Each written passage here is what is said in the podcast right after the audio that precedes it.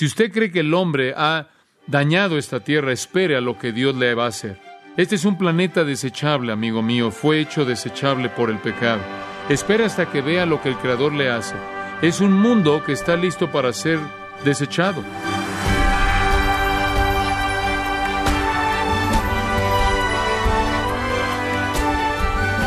Le saluda su anfitrión Miguel Contreras, dándole la bienvenida a su programa Gracias a vosotros con el pastor John MacArthur. Para muchas personas el mayor miedo es sufrir un fracaso financiero, una enfermedad terminal o la muerte de un ser querido. Pero por más doloroso que estas experiencias sean, podrían compararse con los aterradores eventos mundiales que se avecinan en los tiempos finales? Bueno, hoy John MacArthur describe los eventos que tomarán lugar cuando Dios juzgue al mundo. Esto como parte del estudio titulado El principio del fin, aquí en gracia a vosotros. Abran su Biblia a continuación al sexto capítulo de Apocalipsis. Apocalipsis capítulo 6 y vamos a estar estudiando los versículos 12 al 17. Miré cuando abrió el sexto sello, y aquí hubo un gran terremoto y el sol se puso negro como tela de silicio, y la luna se volvió toda como sangre, y las estrellas del cielo cayeron sobre la tierra, como la higuera deja caer sus higos cuando es sacudida por un fuerte viento. Y el cielo se desvaneció como un pergamino que se enrolla, y todo monte y toda isla se removió de su lugar. Y los reyes de la tierra, y los grandes, los ricos, los capitanes, los poderosos, y todo siervo y todo libre, se escondieron en las cuevas y entre las peñas de los montes, y decían a los montes y a las peñas, Caed sobre nosotros, y escondednos del rostro de aquel que está sentado sobre el trono, y de la ira del Cordero. Porque el gran día de su ira ha llegado, y quién podrá sostenerse en pie. Aquí tenemos el registro de la descripción del sexto sello de los siete. El sexto sello abre otra fuerza. Ahora recuerde, hay un libro sellado siete veces, o un pergamino, un libro que contiene la información acerca de Cristo tomando el universo. Entonces el Cordero de Dios, el Hijo, el Señor Jesucristo, aquí en esta visión que Juan ve, está desenrollando el rollo, el cual describe los acontecimientos conforme Él se apodera del universo, lo quita de las manos de Satanás y los demonios y los pecadores que lo ocupan y lo controlan. La fuerza que es ejemplificada y descrita en el sexto sello es el temor. El temor es una emoción poderosa, lo suficientemente poderosa en esta escena como para que la gente tenga la reunión de oración más grande que el mundo ha tenido, nada más que no le oran a Dios, sino que le oran a los montes y a las rocas. Y oran porque los montes y las rocas caigan sobre ellos. Es una oración de suicidio, una oración de destrucción. Están tan atemorizados que prefieren morir que enfrentar la ira de Dios, la ira del Cordero. El temor es una emoción poderosa. Algunas veces es un sentimiento abrumador que se apodera de la mente y hace que uno desee lo que es irracional. Algunas veces se apodera de la voluntad y hace que la gente se conduzca de maneras que son inexplicables. Francamente, el temor puede crear todo tipo de respuestas, todo desde la cobardía al heroísmo, de la fortaleza a la debilidad, de la agresión a la pasividad, de la razón a la confusión, del pensar con claridad al pánico total. El temor puede fortalecer el corazón y hacerlo palpitar o latir con mayor rapidez. El temor puede detenerlo. El temor puede llevar a una persona a tener un cambio total en lo que cree y siente y hace. El temor ciertamente es parte del factor humano, es parte de la vida. Hay temores normales que todos nosotros tenemos y Dios nos ha dado la capacidad de temer ciertas cosas por causa de preservarnos a nosotros mismos y proteger a otros. Los temores normales que todo el mundo tiene es el temor de la enfermedad, el temor de ser lastimados, el temor de perder a la familia o la pérdida del amor o la pérdida de un trabajo, la pérdida de dinero, el temor de la muerte, y después, conforme algunas pruebas han indicado, el temor más dominante es el temor de hablar en público. Dichos temores comunes normalmente son manejados en cierta manera, de una manera adecuada por la mayoría de la gente. Si una persona no puede manejar el temor normal, decimos que la persona tiene una fobia. Y con fobia básicamente queremos decir una respuesta anormal a un temor normal o la invención de un temor anormal o absurdo. Una fobia es el temor exagerado. Es temor que paraliza una persona, es temor que es incontrolable, inconquistable, es temor que se apodera de manera total de una persona de tal manera que no pueden operar normalmente. Dicha fobia lleva paranoia, ataques de pánico y diferentes tipos de conducta antisocial y errónea. Y cuando usted ve a la gente y examina de qué, qué es lo que teme, es bastante asombroso. Ann Landers, de manera interesante a lo largo de los años que ha acumulado en su correo, ha enlistado qué teme la gente. Ella tiene una lista de las cosas que la gente teme más. Ella dice, en primer lugar, hay temores muy raros acerca de los cuales la gente me ha escrito, tales como el temor de caerse en el excusado, el temor de ciertos colores, el temor de ser sepultado vivo o el temor de llamarle a alguien por su nombre. Pero los temores más comunes, de acuerdo con mi correspondencia, dice ella, son los siguientes. Animales, abejas, estar solo, que se le quede alguien viendo, sangre, el sonrojarse, cáncer, gatos, ahogarse, cadáveres, multitudes, oscuridad, muerta, deformidad, demonios, suciedad, perros, sueños, elevadores, un espacio cerrado, volar, gérmenes, la altitud, la altura, los caballos, la enfermedad, el volverse loco, los insectos, los relámpagos, el estar desnudo, los ratones, el dolor, el ruido, la pobreza, el embarazo, los ladrones, escuelas, el tener relaciones sexuales, el dormir, el no poder respirar, arañas, serpientes extraños, operaciones quirúrgicas, sífilis, rayos y truenos, el viajar, el vomitar, el trabajar y los gusanos. Francamente, esa lista es una lista de cosas bastante normales, cosas que son parte de la vida. Pero es impresionante ver cómo la gente tiene fobias acerca de cosas normales, como también inventar cosas absurdas, como el temer ciertos colores y demás. La gente teme todo tipo de cosas. Temen cosas normales de manera normal y temen cosas anormales, pero rara vez temen lo que realmente deberían temer, rara vez. En Hebreos capítulo 10, permítame leerle un versículo, no necesita buscarlo. Hebreos 10:31. Horrenda cosa es caer en manos del Dios vivo. El versículo anterior dice, Mía es la venganza, yo pagaré. El Señor juzgará a su pueblo. Ahora ese es algo de lo que la gente debe tener miedo. Los gatos y los perros y los ratones y los relámpagos y el dolor y el sonido y el embarazo, esas cosas son mínimas, son cosas normales de la vida si la gente va a tener una fobia, si va a tener un temor incontrolable, debilitante, que los paraliza, que es exagerado, que no pueden conquistar, que sea el temor de caer en las manos del Dios vivo. En Lucas capítulo 2 hay una declaración conocida que sigue este mismo pensamiento. Lucas 12:5 Os diré a quién temer. Jesús está hablando. Quiero decirles a quién deben temer. En el versículo antes de ese, él dijo, no temáis a los que matan el cuerpo, no teman nada que pueda temerles, que pueda lastimarlos físicamente. Permítanme decirles a quién deben temer. Temed aquel que después que ha matado, tiene autoridad de echar al infierno. Sí, os digo, a este temed, temedlo a él. ¿Quién es? Ese es Dios. Teman a Dios. Con todas las fobias y todos los temores que la gente tiene, hay uno que rara vez tienen, pero deben tener. Y de hecho, a veces me pregunto si la iglesia no está ocupada el día de hoy tratando de asegurarse de que no lo tenga, tratando de hacerlo sentir que Dios es un abuelo benigno, que es un buen hombre todo el tiempo, es un hombre bueno, cósmico. Jesús conocía bien a su Padre, él dijo, témanlo porque después que ha matado, Él tiene la autoridad de arrojarte al infierno.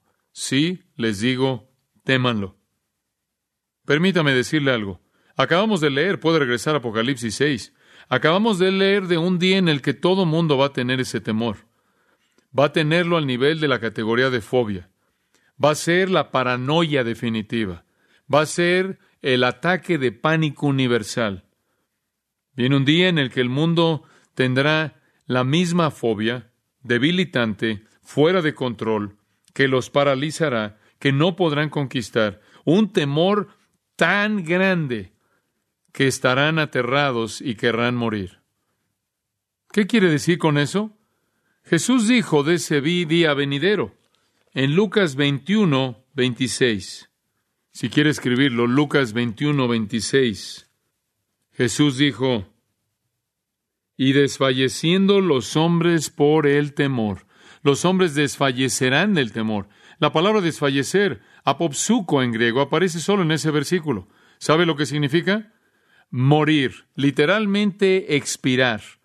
Cuando ese día venga habrá tal temor que la gente va a tener tanto miedo que va a morir. Algunos van a morir ahí mismo. Morirán del mero terror porque se darán cuenta de que han caído en las manos del Dios vivo. Es su día de ira y es tan aterradora que va a parar sus corazones. Y aquellos que sobrevivan el temor inicial van a clamar, van a gritar porque las rocas los aplasten hasta que los maten antes de que tengan que enfrentar a Dios, como si eso pudiera ser un medio de escape. ¿Qué es lo que podría causar este nivel de pánico? Es que el sexto sello es abierto. Y la fuerza dominante que usted ve aquí es el temor. Ahora, por lo menos quiero hablarle acerca de la razón por la que debe temer.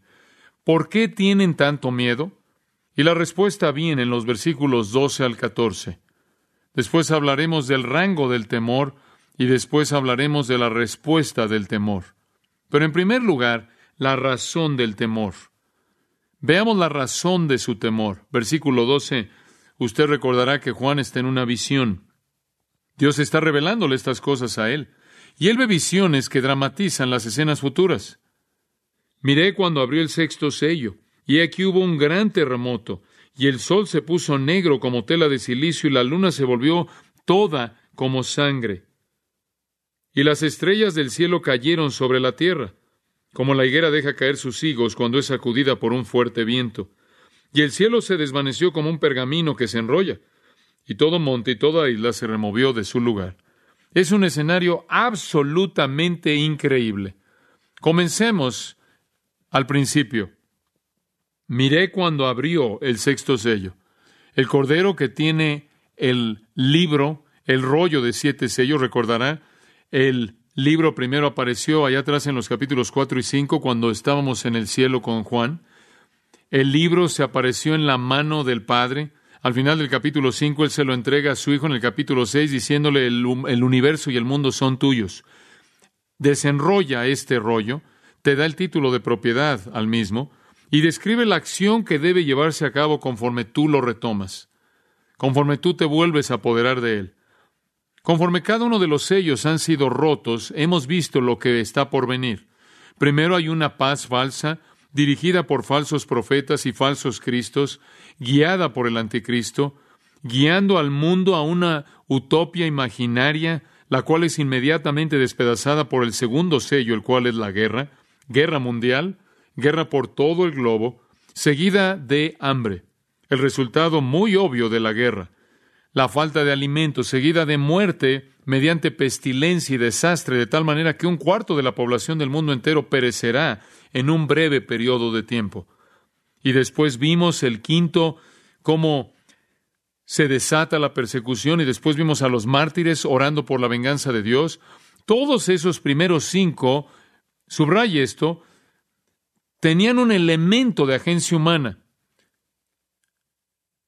Eran agentes humanos dirigiendo la paz. Eran agentes humanos los que estuvieron involucrados en la guerra, el hambre, la muerte que viene a través de la pestilencia. Eran agentes humanos los que inclusive estuvieron involucrados en esta venganza conforme hay creyentes orando porque esto suceda. Claro que ellos son hombres y mujeres, aunque glorificados en ese punto. Ahora, cuando usted llega al sexto sello, Dios actúa sin los hombres. ¿Ha llegado usted a un nivel de intervención por parte de Dios, quien es santo y únicamente lo hace por sí mismo. Y el acto aterrador, paralizador, es inconcebible y devastador. Obviamente, para este entonces, como hemos aprendido en el capítulo 6, el mundo se ha llenado de una violencia continua. El mundo se ha llenado de desastre tras desastre, de muerte por todos lados, debido desde más bien desde que la faz falsa fue despedazada. Esto se está moviendo rápidamente, más y más rápido, más intenso y con un holocausto más y más grande conforme los dolores se incrementan hasta llegar hasta el gran acontecimiento. Y a lo largo de este tiempo los creyentes han estado proclamando la palabra de Dios. Le han estado diciendo al mundo lo que que lo que ustedes están viendo y lo que están experimentando está escrito en las escrituras. Todo está en las escrituras. También han estado predicando el Evangelio de Jesucristo porque fue por el testimonio de Cristo y la palabra de Dios, versículo 9 dice, que fueron matados en primer lugar. Entonces, conforme todos estos acontecimientos se están desarrollando, aquellos que creen le están explicando al mundo esto en las escrituras, esto está en las escrituras, aquello está en las escrituras, se los podemos mostrar, ven lo que está pasando, ven lo que está sucediendo, y aquí está el Evangelio Salvador de Jesucristo que los puede librar. Pero ¿qué hace el mundo? Hace lo que puede por masacrar a los cristianos y masacrar a los predicadores y a todos los que siguen a Cristo. Y el mundo sigue al anticristo. Están engañados por Satanás, siguen el engaño, no creen en la Biblia, no creen en el Evangelio, creen en el anticristo. Aunque han oído la predicación del testimonio de los mártires que están dando testimonio que han matado, ellos no creen. Y van a creer en el anticristo. Observe el capítulo 3 por un momento para que pueda ver cómo esto sucede. En el versículo 5 del capítulo 13, Dice que el anticristo habla con palabras arrogantes y blasfemias y opera durante 42 meses. Esos son los últimos tres y medio años de este periodo de tiempo. También se le dio boca, que hablaba grandes cosas y blasfemias, y se le dio autoridad para actuar 42 meses. Y abrió su boca en blasfemias contra Dios para blasfemar de su nombre, de su tabernáculo y de los que moran en el cielo. Y se le permitió hacer guerra contra los santos y vencerlos. También se le dio autoridad sobre toda tribu, puebla, lengua y nación. Versículo 8. Y la adoraron todos los moradores de la tierra, cuyos nombres no estaban escritos en el libro de la vida del Cordero, que fue inmolado desde el principio del mundo. El mundo entero está siguiendo a este hombre. Todos lo buscan. Él tiene un asociado. Otra vez en el versículo 11 viene y en el versículo 13 él hace grandes señales. Fuego desciende del cielo. Y versículo 14 y engaña a los moradores de la tierra con las señales que se le ha permitido hacer en presencia de la bestia, mandando a los moradores de la tierra que le hagan imagen a la bestia que tiene la herida de espada y vivió. Aquí viene uno conocido como el falso profeta, y él hace estas cosas maravillosas y llama al mundo entero a adorar al anticristo y cree en la decepción, cree en el engaño. A pesar de lo que está pasando a su alrededor, los terrores, los juicios, a pesar de todo esto, le creen al anticristo, creen al falso profeta y simplemente siguen viviendo la vida como es normal. De hecho, hay profetas que están por todos lados, aun cuando todo esto comienza a suceder, en el momento de la guerra y el hambre y la pestilencia y la muerte, en el momento de coto de esa persecución y matanza de creyentes y judíos, y están clamando el Evangelio, en medio de todo esto, estas personas simplemente van a seguir viviendo de manera normal. Dice usted, ¿cómo sabes? Porque Jesús lo dijo en Mateo 24, escuche lo que dijo. Como fue en los días de Noé, así será en la venida del Hijo del Hombre. Estarán comiendo y bebiendo, casándose y dándose en casamiento hasta que, hasta el día en el que no entró en el arca, y no lo entendieron hasta que vino el diluvio y se los llevó a todos. Así será la venida del Hijo del Hombre. Así como en el día de Noé, no importó lo que dijo y predicó justicia por 120 años. No importa cuántas advertencias él les dio, no importa lo que les dijo, simplemente siguieron comiendo, bebiendo, casándose y dándose en matrimonio, la vida como si todo estuviera normal y no lo supieron hasta que llegó y se ahogaron. Y así va a ser en la venida del Hijo del Hombre. A pesar de todo esto, el mundo va a ser engañado, no van a creer lo que los cristianos están diciendo, el engaño va a continuar hasta el final. Eh, en cierta manera, lo que va a hacer que el engaño se multiplique es que va a haber una multiplicidad, va a haber una gran cantidad de falsos profetas, falsos cristos. Jesús dice que habrán por todos lados. Una va a decir estoy acá, otra va a decir estoy por acá, y otra va a decir estoy por acá. Yo soy el verdadero Cristo, yo soy el verdadero Cristo. Todos van a estar dando respuestas y diciendo lo que está pasando y explicándole, explicando y dando sus opiniones, y su mensaje va a ser realmente el mismo. Versículo 3 de 1 Tesalonicenses 5. Mientras que digan paz y seguridad, van a decir, escuchen, vamos a hacer que esto funcione. La paz viene, la utopía está a la vuelta de la esquina, no se preocupen por esto, vamos a encargarnos de esto. ¿Y saben lo que van a estar diciendo? Tan pronto como hayamos masacrado a estos cristianos, vamos a alcanzar nuestra utopía. ¿Verdad? Simplemente nos tenemos que deshacer de ellos. Y después paz y seguridad. Y mientras que lo están diciendo, 1 Tesalonicenses 5.3 dice, vendrá destrucción repentina, como los dolores en una mujer que está encinta y no escaparán. Los dolores finales vienen de manera intensa y repentinos. Y cuando llegue, de regreso en Apocalipsis 6, cuando llegue por primera vez, el mundo sabrán que los cristianos tenían la razón. Dice usted, ¿cómo sabemos eso? Porque en el versículo 16 dicen, escondednos de la presencia de aquel del rostro de aquel que está sentado sobre el trono y de la ira del Cordero, porque el gran día de su ira ha llegado y quién podrá sostenerse en pie. ¿Qué le dice eso? Le dice que el mundo entero se le ha dicho que la ira de Dios y la ira del Cordero viene. Lo han oído, lo han oído. Ya han oído el Evangelio porque será predicado hasta los fines de la tierra, Jesús dijo en el discurso del Monte de los Olivos. Y el ángel eterno se asegurará de que toda persona oiga conforme vuela por el cielo, pero no es sino hasta el sexto sello, después de que han tratado de silenciar, de callar a todos los cristianos al masacrarlos, que repentinamente despertarán ante el hecho de que lo que esos cristianos estaban diciendo era verdad. Y lo que enfrentan inevitablemente solo se le puede atribuir a Dios. Y una escena más aterradora y un reconocimiento más serio no podría ni siquiera ser imaginado. Por cierto, como comentario al margen, esta secuencia en Apocalipsis 6 encaja también de manera exacta con la secuencia en Mateo 24, porque sigue la misma cronología. Usted avanza a lo largo de Mateo 24, llega al versículo 29, inmediatamente después de la tribulación de esos días, todas las cosas que han estado sufriendo, no lo tomo como si la tribulación fuera un término técnico, aun después de que todo lo que han estado sufriendo, el sol se oscurecerá, la luna no dará su luz, las estrellas caerán del cielo, las potencias de los cielos serán sacudidas y después la señal del Hijo del Hombre aparecerá en el cielo. Es el mismo acontecimiento. Y los fenómenos descritos en Apocalipsis 6 acerca del cielo son semejantes a los fenómenos de los que Jesús habló en Mateo 24. Es la misma secuencia. Notará usted, apenas previo a eso, en el versículo 24 de Mateo 24, los falsos cristos y los falsos profetas vienen y dicen, aquí estoy, aquí estoy, aquí estoy, y claro, están prometiendo la utopia, si tan solo continuamos deshaciéndonos de los creyentes y junto con ellos los judíos. Lucas 21 sigue el mismo patrón, la misma secuencia, y es en el versículo 25 que dice, habrán señales en el sol y la luna y las estrellas y sobre la tierra, desmayarán entre las naciones perplejidad ante el bramido del mar y las olas, y después dice, los hombres morirán de temor y la expectativa de las cosas que están viniendo sobre el mundo, porque las potencias de los cielos serán conmovidas y después verán al Hijo del Hombre viniendo, mismo patrón. Joel el profeta lo vio. Toma el tiempo de regresar y estudiar Joel capítulo 2, viendo claramente a partir del Antiguo Testamento, Joel lo vio. En Joel 2 él describió este día como un día de oscuridad, versículo 2, un día de tinieblas, un día de oscuridad intensa, de nubes. Ahí en el versículo 10, un tiempo en el que la tierra tiembla y los cielos tiemblan y el sol y la luna se oscurecen y las estrellas pierden su brillo. Versículo 30, maravillas en el cielo, maravillas en la tierra, sangre, fuego, columnas de humo, el sol convertido en oscuridad, la luna en sangre antes de que venga el gran y terrible día del Señor. Mismo acontecimiento, y Joel lo vio. Isaías lo vio. Él escribe acerca de él en el capítulo 29, en una breve afirmación en el versículo 6.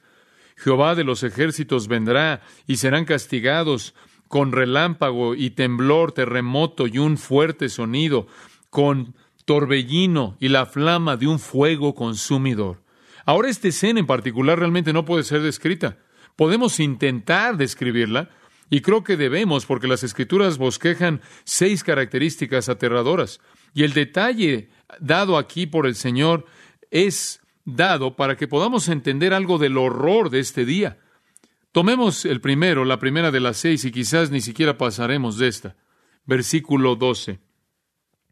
Miré cuando abrió el sexto sello, y he aquí hubo un gran terremoto. Deténgase ahí. En primer lugar, él dice que hubo un gran terremoto.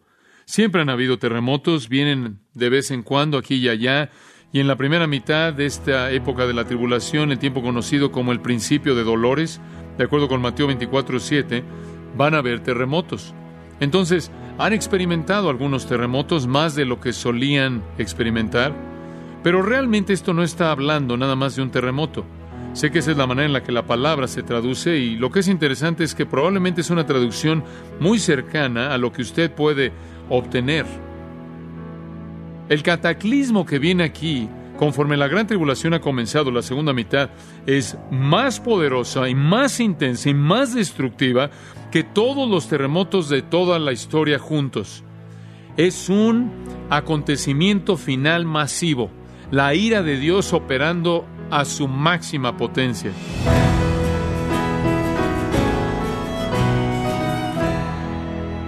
Ha sido John MacArthur dándole una idea del horror inimaginable al que se dirige el mundo cuando el terror del juicio de Dios se derrame sobre aquellos que le han resistido.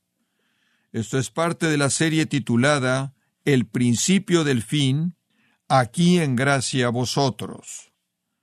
Estimado oyente, permítame compartirle esta carta que nos envió Carolina Espíritu Chávez de la Ciudad de México y nos dice lo siguiente. Gracias a Dios por la vida del pastor John MacArthur, porque ha sido usado por Dios para edificar a la iglesia en el mundo especialmente mi vida espiritual, pues dejé de recibir papilla y ahora recibo un verdadero mensaje espiritual. Dios los siga usando para predicar el Evangelio, los escucho por YouTube, me despido con gratitud en mi oración. Muchas gracias Carolina Chávez por su carta. Nos alienta a saber cómo Dios está obrando en nuestros oyentes a través de su palabra, con gracia a vosotros. Si tiene alguna pregunta o desea conocer más de nuestro ministerio, como son todos los libros del pastor John MacArthur en español, o los sermones en CD, que también usted puede adquirir, escríbanos y por favor mencione la estación de radio por medio de la cual usted nos escucha en gracia a vosotros. Es importante conocer no solo el país y ciudad de donde usted nos escucha, sino también la radio. Para quienes contactan nuestro ministerio por primera vez, pueden solicitar una copia del mensaje de promoción sin costo alguno, un mensaje por oyente únicamente. Si usted vive en los Estados Unidos o Puerto Rico, escríbanos a Gracia Vosotros, P.O. Box 4000, Panorama City, California 91412 o puede escribirnos a través del siguiente correo electrónico radio arroba Le damos las gracias por su tiempo y sintonía. En nombre del pastor John MacArthur y del personal y le comento que estamos orando para que Dios continúe extendiendo su gracia en usted mientras nos acompañe en la próxima edición para continuar desatando la verdad de Dios un versículo a la vez, aquí en gracia a vosotros.